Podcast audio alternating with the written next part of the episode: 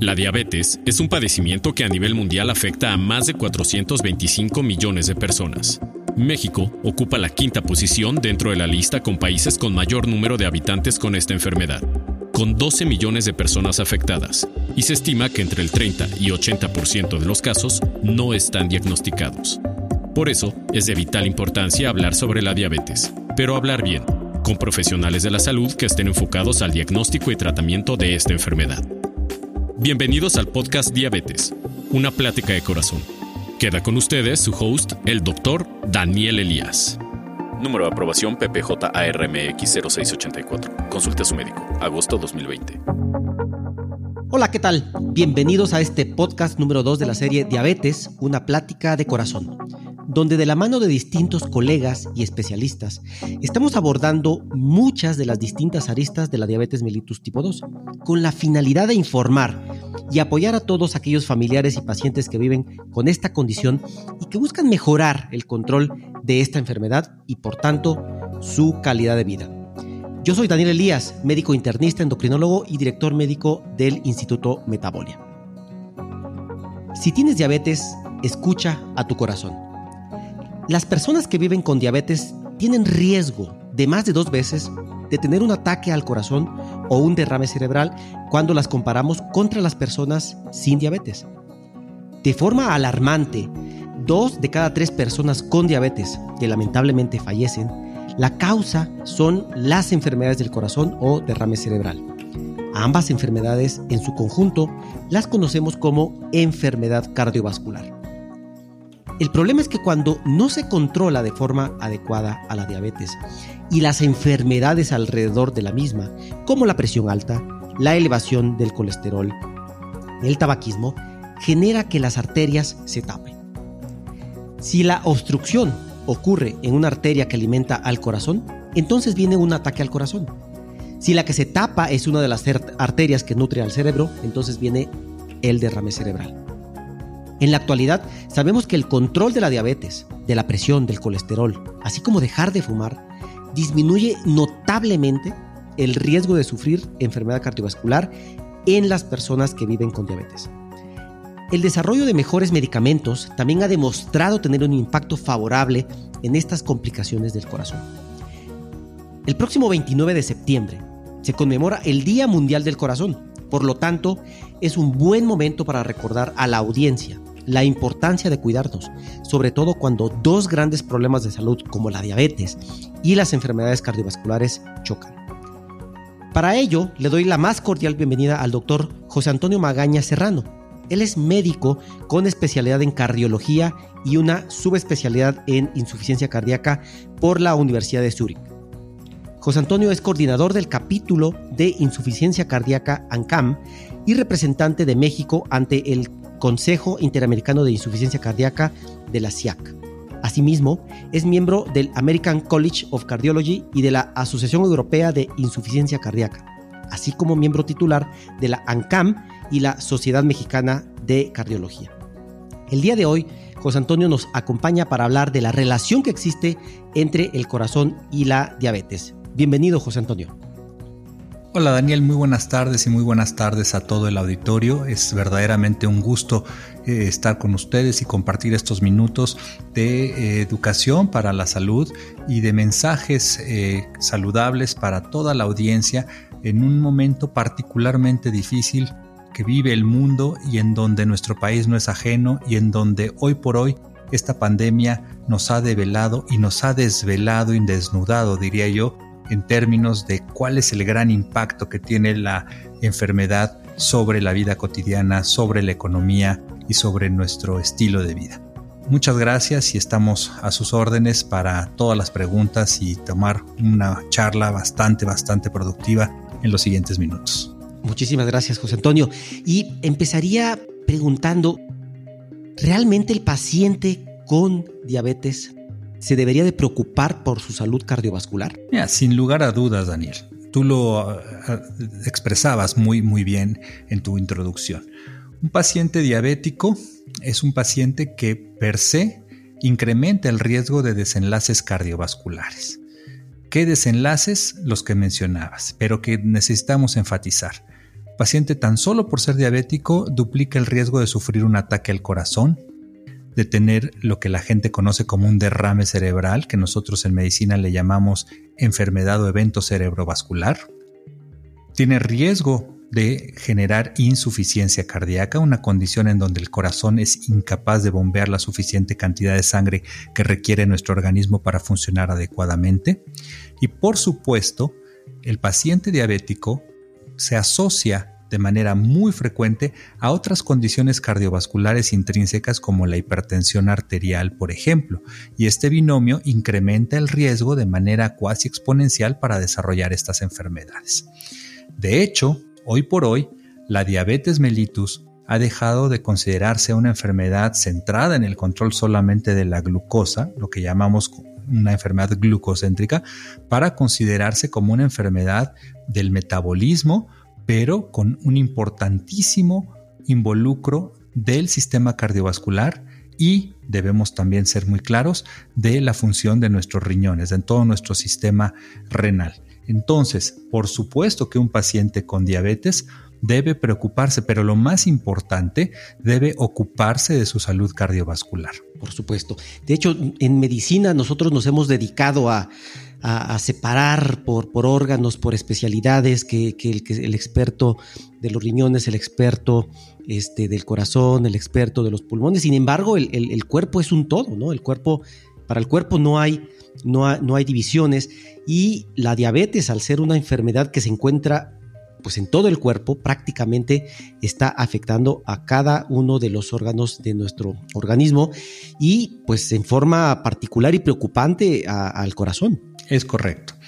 Y es tan correcto esto que hoy por hoy en países con alta prevalencia, es decir, con una eh, tasa muy alta de pacientes que viven con diabetes, que viven con hipertensión, con, que viven con enfermedad cardiovascular como el nuestro, pues debemos eh, hacer un grito de alerta para que, por un lado, nuestros pacientes se preocupen más por la salud y, por otro lado, que el personal sanitario que atiende a estos pacientes esté mejor capacitado para evitar la fragmentación que, a la cual hemos estado acostumbrados como muy bien lo señalabas, Daniel, eh, de alguna manera arbitraria nosotros en medicina hemos atomizado al ser humano y entonces hemos compartimentalizado a los diferentes órganos, sistemas, aparatos e incluso dentro de un mismo órgano tenemos muchas especialidades. Y esto ha sido bueno en términos de que nadie puede manejar toda la medicina, todos los saberes y la especialidad y la alta especialidad son necesarias para resolver muchas de las problemáticas de salud de nuestra población, pero existen algunas entidades patológicas tan frecuentes, tan frecuentes como son la diabetes, la hipertensión arterial, por ejemplo, que todos los médicos, independientemente de la especialidad que ostentemos, debemos ser capaces de manejar y de reconocer de la mejor manera a estos pacientes. Y solo por ponerte algunos datos y para la audiencia les diría que en México existen más de 13 millones de pacientes que viven con diabetes y esto equivale a más del 16% de la población adulta de nuestro país y nos ubica desafortunadamente a la cabeza de los países de la Organización de Cooperación y Desarrollo Económico, la OCDE, en términos de la prevalencia y la afectación por diabetes. Es decir, somos un pueblo muy dulce, muy azucarado. Y en esta altísima prevalencia, fíjate que no hay más de 5.000 cardiólogos certificados en el país. Imaginémonos si un cardiólogo va a atender a todos estos pacientes. O no hay más, hasta donde entiendo, de 4.000 endocrinólogos en el país. E imaginémonos si nosotros pensamos que es la diabetes una enfermedad específica de una especialidad médica. Sería imposible manejar a estos millones de pacientes desde, este, desde esa óptica. Es por eso que hoy lo que debemos hacer es reforzar sin lugar a dudas el acercamiento y las competencias profesionales de los médicos de primer contacto, de los médicos de familia, de los médicos de cabecera y que la gente sienta que está atendida por un médico de confianza cuando tiene este tipo de problemas metabólicos. Y sin lugar a dudas, cuando estos problemas alcanzan niveles de desastre, por ejemplo, complicaciones tardías y demás, pues para eso estamos los especialistas. Pero no quiere decir que el paciente tenga que aguantarse para estar muy grave para acudir al especialista. En cuanto tenga el diagnóstico, en cuanto empiece a haber alguna molestia, todo paciente tiene que acudir a recibir atención médica y tengan por seguro que desde el lado de los ministerios de salud, desde el lado de los colegios, las asociaciones, sociedades médicas, se está trabajando intensamente para mejorar el conocimiento de estas enfermedades y empoderar a los médicos y todo el personal sanitario a que den la mejor opción terapéutica a cada paciente en particular. Entonces siéntanse muy protegidos y siéntanse que cuentan en México con sistemas de salud que son más o menos sólidos y con médicos de muy alta preparación para resolver su problema y sus dudas. Por supuesto, es frecuente que, los pacientes que tienen un problema cardiovascular, eh, pues estén asustados, ¿no? Yo, yo lo veo frecuentemente en el consultorio, no es lo mismo ver a un paciente que no ha tenido un infarto, a alguien que ha tenido un, un infarto. Realmente deben de preocuparse a alguien que tiene enfermedad cardiovascular? Digo, eh, ¿cuál es el panorama en un paciente que tiene un problema eh, cardiovascular? ¿Cuál puede ser su peor panorama? Mira, es una muy buena pregunta y claro que deben preocuparse. ¿Por qué? Porque las enfermedades cardiovasculares son la primera causa de muerte y discapacidad en nuestro país. Y desafortunadamente hemos soslayado por mucho tiempo la importancia de, de estos padecimientos. Hoy, por ejemplo, si a un paciente le decimos que tiene cáncer, le queda muy muy claro que es una enfermedad con muy mal pronóstico y que debe atenderse rápidamente. Pero si a un paciente, por ejemplo, le decimos que tiene insuficiencia cardíaca o que tiene enfermedad isquémica del corazón, pues realmente no le cae tanto ese 20, no, no, no, no le cae la magnitud de lo que está enfrentando. Entonces, lo que yo quiero decirle a nuestra audiencia es que las enfermedades cardiovasculares son potencialmente muy dañinas y pueden ser muy graves si no se atienden a tiempo. Un paciente que se infartó depende mucho su pronóstico de cómo se atendió durante el infarto agudo. Y pongamos que se haya atendido muy bien, que haya tenido la fortuna de estar cerca de un hospital que fuera eh, capaz de eh, abrirle la arteria responsable del infarto y que salvó la vida muy bien. Pero si ese paciente que ya sobrevivió un evento agudo y por ejemplo es diabético, no se cuida a futuro, es decir, no adquiere buenos hábitos de vida desde el punto de vista cardiosaludable, no atiende sus factores de riesgo, no controla su diabetes, su hipertensión, su colesterol, no se involucra en la rehabilitación cardíaca con una buena nutrición y ejercicio, ese paciente está en alto riesgo de complicarse en un futuro inmediato. Y la historia natural de estas enfermedades es progresiva. La mala noticia es que sin intervención, es decir, sin hacer algo, la historia natural de las enfermedades cardiovasculares y sobre todo cuando coexisten con diabetes es bastante mala. Es decir, orillan a los pacientes a complicaciones discapacitantes y a una disminución, se estima, de entre unos 14 a 16 años de vida comparado con el paciente que no tiene enfermedad cardiovascular y que no tiene diabetes. Pero la buena noticia por el otro lado es que hoy por hoy contamos con muchas herramientas de tratamiento que son capaces de disminuir este flagelo. Es decir, antiguamente pues nosotros no contábamos con todas las herramientas y la historia natural de las enfermedades progresaba, pero hoy por hoy contamos con muy buenos medicamentos, con muy buenas intervenciones que son capaces de controlar a los pacientes más allá de un número de presión, arterial o más allá de un número de glucosa, no, son capaces de disminuir el riesgo de desenlaces cardiovasculares, renales y metabólicos y neurológicos anexos. Es decir, son capaces de regresarle a los pacientes su calidad de vida y aportar más años de vida saludable a cada uno. El chiste aquí, la clave de todo, es la vinculación con el médico, que el paciente esté muy comprometido con su enfermedad y que el médico tenga las herramientas de conocimiento para poder aplicar los mejores tratamientos de la manera más oportuna posible. Claro. ¿Y en qué momento un paciente con diabetes debería de preocuparse o debería de descartar de tener un problema eh, de origen eh, cardiovascular? Eh, muchas veces los pacientes consideran que eh, sienten un, literalmente dicen, siento un piquetito en el corazón y, muchos de ellos consideran ya haber desarrollado eh, un infarto.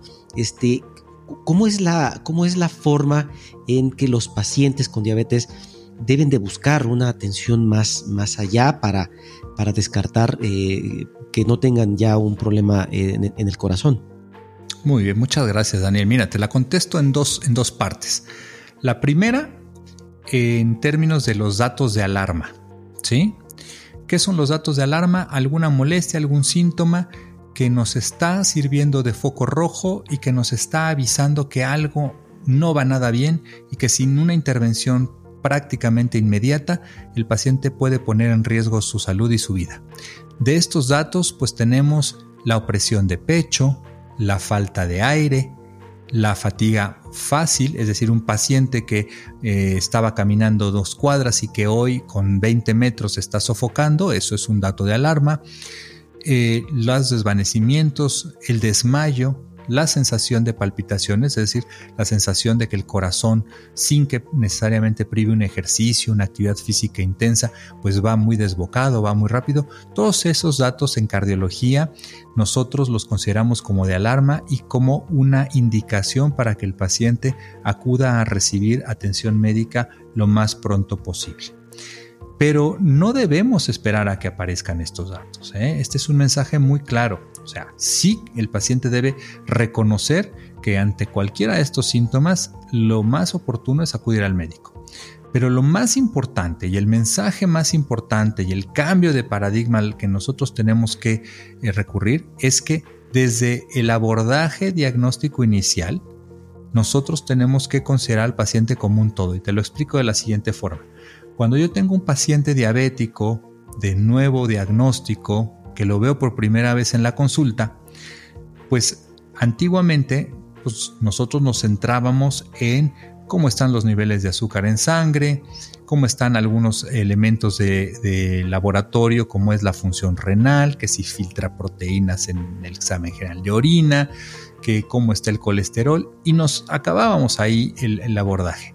Hoy sabemos que como la diabetes mellitus se debe considerar como una enfermedad con alto involucro cardiovascular, desde el diagnóstico inicial, desde el abordaje inicial, los pacientes deben ser interrogados de manera acuciosa y dirigida respecto a su historial clínico, a su historia familiar de enfermedades cardiovasculares, a sus padecimientos aledaños. Tenemos que ver si hay alguna otra enfermedad que llamamos comorbilidades, como hipertensión, por ejemplo, que coexista con el paciente. Y tenemos que hacer exámenes muy sencillos y muy disponibles en general para todos los pacientes, como un simple electrocardiograma, para definir si ese paciente diabético se encuentra en un riesgo moderado, en un riesgo alto o en un riesgo muy alto de desenlaces cardiovasculares en un futuro, aun cuando no necesariamente tenga alguna molestia, porque en muchas ocasiones hay pacientes que no van a experimentar síntomas o molestias y sin embargo pueden estar enfermos.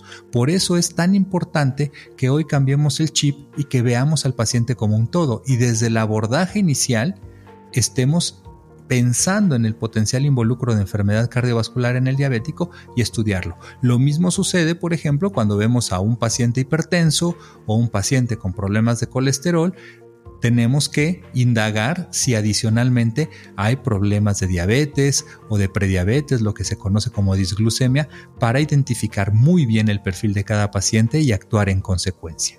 Exacto.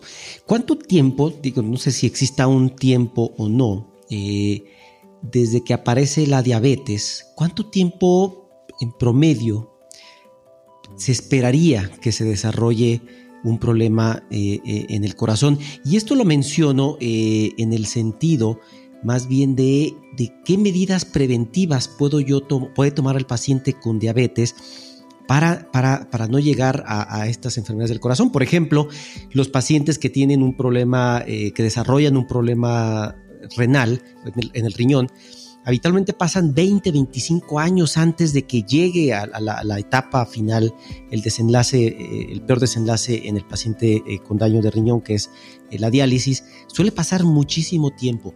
¿Cuánto tiempo puede pasar para que se, igual se desarrolle un problema del corazón? Y sobre todo, ¿qué medidas puede hacer el paciente para evitar un la, aparición de un primer evento este, en el corazón? Esa es una pregunta muy retadora porque depende de muchas variables. Mira, de entrada depende del momento en el que se hace el diagnóstico. En muchas ocasiones el diagnóstico llega a, retrasarse mucho y entonces esto no nos permite identificar muy bien desde que el paciente en realidad es diabético y que sufre algún, algún evento cardiovascular o renal o cerebral, ¿no?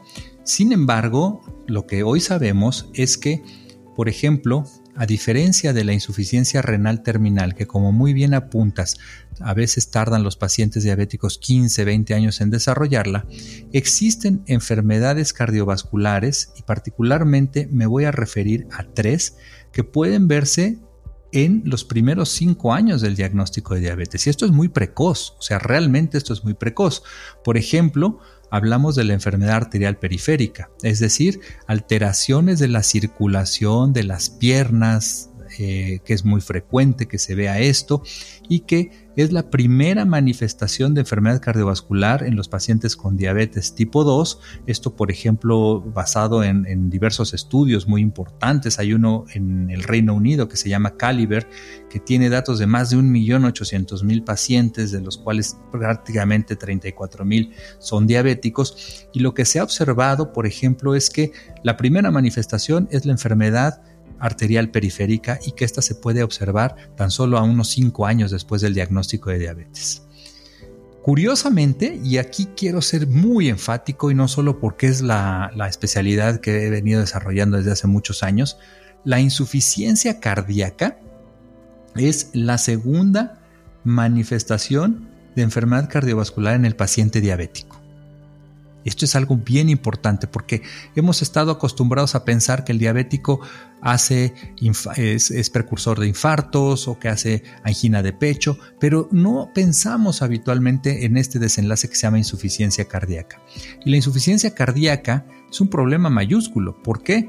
Porque nos discapacita, porque hace que la vida no sea, no sea plena y porque se asocia también a una alta mortalidad. Y entonces se ha observado en estos mismos eh, estudios que hasta un 14% de los pacientes diabéticos puede desarrollar este desenlace dentro de los primeros 7 a 8 años del diagnóstico de diabetes y es muy frecuente.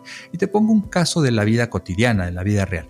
Nos llega a la consulta un paciente o una paciente de 68 años que es obesa, que tiene hipertensión arterial desde hace unos 5 años, diagnosticada, que le diagnosticaron diabetes hace 7, 8 años y las molestias de la señora son falta de aire, un poquito de hinchazón de piernas y se cansa fácilmente. Como ves, no son datos o, síntomas que son tan espectaculares y que, y que nos dicen hay que ir corriendo al hospital. Bueno, normalmente a esos pacientes lo que le decimos es baje de peso, se cansa porque tiene sobrepeso, porque está obeso, o se cansa porque ya tiene más de 60 años, cuando en realidad Tal vez lo que estamos pasando de largo es que esa paciente ya está desarrollando un principio de insuficiencia cardíaca y que es necesario estudiarla de manera más a fondo, sobre todo porque en el abordaje del tratamiento existen medicamentos que tienen un valor agregado no solamente para el control de la glucosa, sino también para el control de este problema añadido. Y también, por el otro lado, hay medicamentos, por ejemplo, antidiabéticos, que no deben emplearse en pacientes si tienen insuficiencia cardíaca. Entonces, sí, sí vamos viendo la importancia de esto, de conocer bien al paciente, de acudir temprano a las consultas, de eh, que el médico pues sea un médico bien adiestrado para poder identificar algún dato de vinculación entre el aparato cardiovascular y la diabetes es sumamente importante y es un llamado a toda la población que nos está escuchando. Por supuesto. Y quisiera, eh, José Antonio, ver el, otro, el otro panorama. El paciente que ya tiene un problema cardiovascular, que ya tuvo un infarto y eh, frecuentemente estos pacientes eh, están muy alarmados, pueden llegar a estar deprimidos porque consideran que ya les queda muy poco tiempo de vida, ¿no?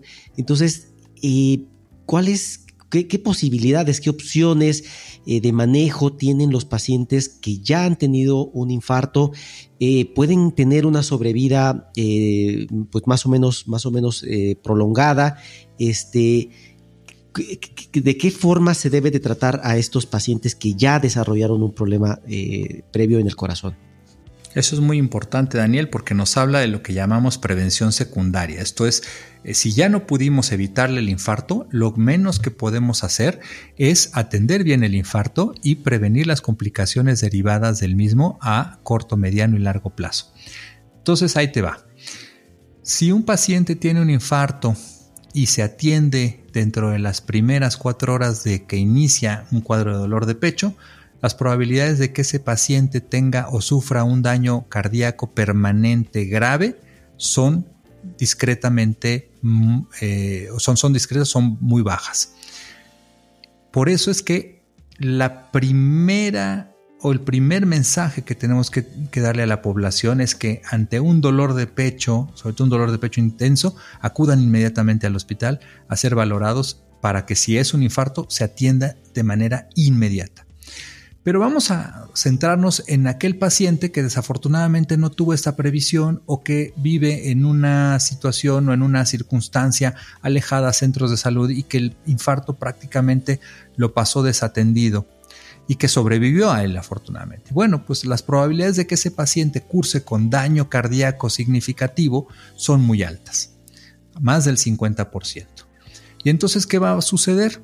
Que este grupo particularmente vulnerable de pacientes con infartos muy extensos o que quedan con una disfunción del músculo cardíaco importante y nosotros si lo medimos en términos porcentuales hablamos de que cuando el corazón funciona a menos de 40% de, de, su capacidad, esto es desde el lado izquierdo, lo que llamamos fracción de expulsión del ventrículo izquierdo, pues las cosas son graves. Y fíjate que este grupo de pacientes tiene un pronóstico de vida sin intervención médica adecuada muy malo porque el 50% de esta población puede fallecer en los siguientes cinco años. Imagínate ese, ese número.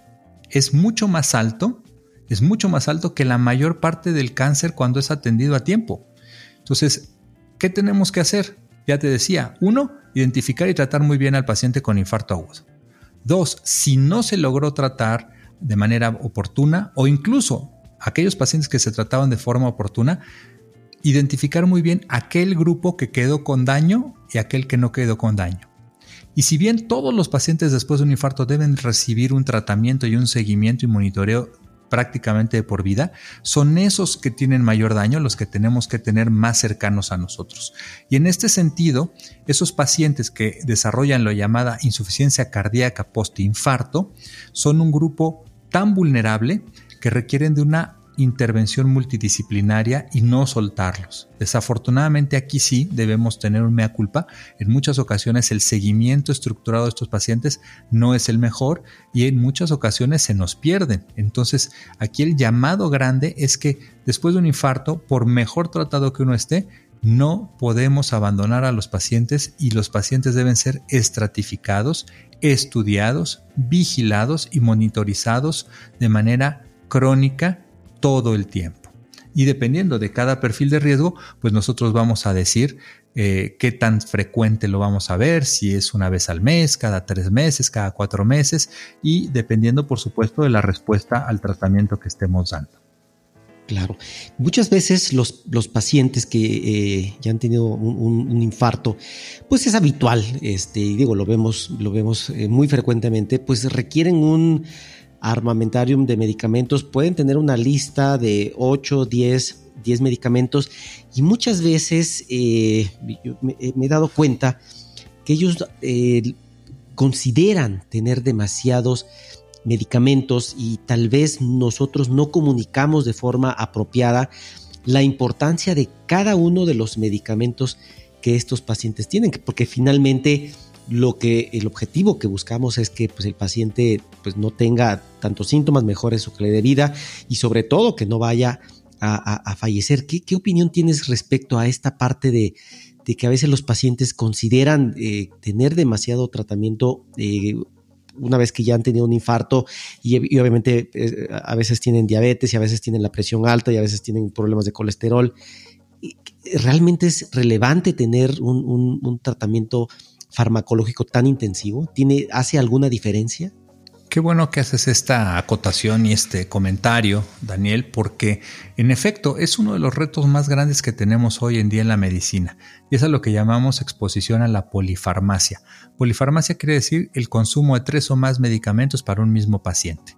Y en términos generales, la población a la que tú estás refiriéndote, pues tiene un promedio entre 6, 8 eh, medicamentos diarios, que a veces, como bien señalas, sube a 10, 12, y esto eh, puede ser, puede afectar mucho desde el punto de vista de potencial de reacciones adversas, de cumplimiento terapéutico, porque muchas veces los pacientes se les olvida tomar los medicamentos, sobre todo cuando son de forma crónica.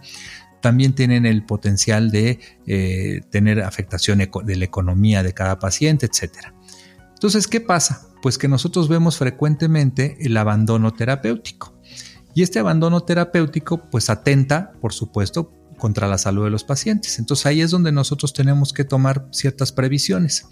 Una de ellas, por ejemplo, es el hecho de que eh, ya hoy por hoy muchos de los medicamentos que nosotros utilizamos los encontramos en lo que llamamos combinaciones fijas, es decir, diferentes sustancias activas envasadas en una misma pastilla, grajea, comprimido, etcétera, lo cual reduce el número de tomas diarias y esto es muy importante porque con esta medida razonablemente simple nosotros incrementamos el potencial de apego terapéutico. El siguiente punto es que hoy por hoy, por ejemplo, el antiguo cuadro básico de medicamentos de las instituciones de salud ha sido eh, actualizado y en la gran mayoría de instituciones de salud ya se cuenta con mejores principios activos que tienen una duración del efecto más prolongada y esto es importante porque, por ejemplo, en vez de tomar tres pastillas al día, solo lo tengo que tomar una vez y eso nos ayuda mucho también. Entonces, como ves, hay formas de ir mejorando esta situación, pero yo diría que la más importante, la herramienta más importante, es educar al paciente, a su familia y hacerle entender que este tratamiento es importante para devolverle la calidad de vida y para disminuir el riesgo de complicaciones mayores y para incrementar la esperanza de vida. O sea, así de claro. Y que el paciente sepa para qué es cada uno de los medicamentos que está tomando. Eso es muy importante, porque cuando nosotros desde una eh, visión vertical le ordenamos al paciente, le prescribimos, pero no lo orientamos, no lo educamos, no lo empoderamos y no lo hacemos copartícipe de la atención, desde ahí ya estamos atentando a que eh, el paciente pues abandone el tratamiento. Y mira, los pacientes sí están acostumbrados a tomar un montón de chochos. ¿Por qué? Porque desafortunadamente nuestra competencia en la medicina alternativa, en la medicina tradicional o en los medicamentos o productos milagro nos llevan la ventaja, son muy buenos en la comunicación y son muy buenos en la mercadotecnia. Entonces, en la práctica cotidiana resulta muy frecuente que un paciente nos cuestione por tomar dos medicamentos que sí sirven, que los, los receta, los prescribe el médico, pero no cuestiona para nada el tomar vitaminas, lecitinas, ajos, cápsulas de algún preparado que ellos llaman que por ser natural no hace daño o algún producto milagroso que se anuncia eh, frecuentemente en redes sociales o que hoy que está prohibido hacerlo por parte de, la, de las eh, telecomunicaciones oficiales, pero, pero los pacientes si vamos a su cocina se toman 4, 5, 6 productos que no sirven de algo y sin embargo no toman los medicamentos que sí sirven. ¿Cómo podemos romper ese círculo vicioso? Con comunicación y con educación para el paciente. Perfecto, pues justo el próximo 29 de septiembre será conmemorado el Día Mundial del Corazón y qué mejor manera de conmemorarlo que con información valiosa, información verídica, eh, pues al alcance de nuestros pacientes eh, con diabetes. Yo, considero que eh, el, educar a los pacientes en, diabetes puede eh, o tiene un impacto muy, muy importante eh, y, puede evitarles problemas eh, en el largo plazo. Pues José Antonio, realmente te agradecemos por, tu tiempo, tu experiencia. ha sido información realmente muy, muy valiosa para todos nuestros pacientes y nos, te, pediríamos si nos tienes algún, algún contacto, algún alguna red social para seguirte, para tratar o dónde podemos encontrar alguna información que también sea valioso respecto a este tema. Con mucho gusto, Daniel, y la información la pueden encontrar, por ejemplo, en la página de la Asociación Nacional de Cardiólogos de México, que es www.ancam.org. Ahí hay una información valiosa para pacientes, para informarnos y tener información verídica y de especialistas al respecto de la medicina cardiovascular.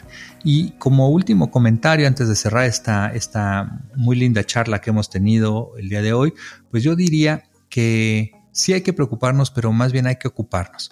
Y que debemos estar contentos porque hoy por hoy tenemos una oportunidad de oro que históricamente nos enfrenta la medicina de contar con más y mejores herramientas terapéuticas.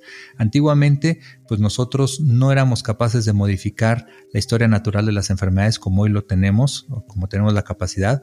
Hoy tenemos medicamentos, sobre todo para la diabetes, extraordinarios, que no solamente logran el control de la glucosa, sino que disminuyen la probabilidad de que un paciente diabético se infarte, eh, tenga un episodio cerebrovascular, tenga una insuficiencia, un cuadro de insuficiencia cardíaca o incluso progrese a la muerte cardiovascular. Eh, dentro de ellos hay una clase muy interesante que a lo mejor en alguno de estos episodios tocarás, que se llama ISGLT2 y por supuesto ningún paciente debe automedicarse ni autoprescribir algún medicamento. Pero el mensaje que quiero dar es que contamos con herramientas terapéuticas que utilizadas de manera racional, con un eh, juicio clínico adecuado y prescritas por el facultativo, por el médico, pueden ayudar a que los pacientes vivan más y mejor.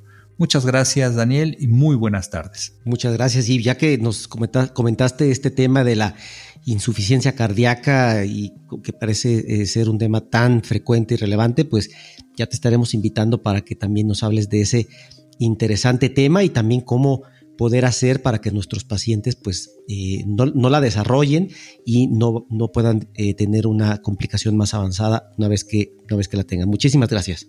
Encantado de la vida y estamos a tus órdenes. Muy buenas tardes a todos. Gracias. Y recuerden, no tienes que vivir para la diabetes, sino vivir bien con ella. Para esto eh, estaremos platicando con más especialistas. Yo soy Daniel Elías, soy endocrinólogo e internista y nos escuchamos en el siguiente episodio de Diabetes, una plática de corazón, para hablar con la Asociación Mexicana de Diabetes de cómo vivir con diabetes tipo 2. Lo estaremos hablando específicamente de la educación en diabetes. Saludos. Gracias por acompañarnos en este episodio de Diabetes, una plática de corazón. Recuerda que todos los sábados estrenamos un nuevo episodio con la información más relevante sobre el mundo de la diabetes. Búscanos en las principales plataformas de podcast como Diabetes, una plática de corazón.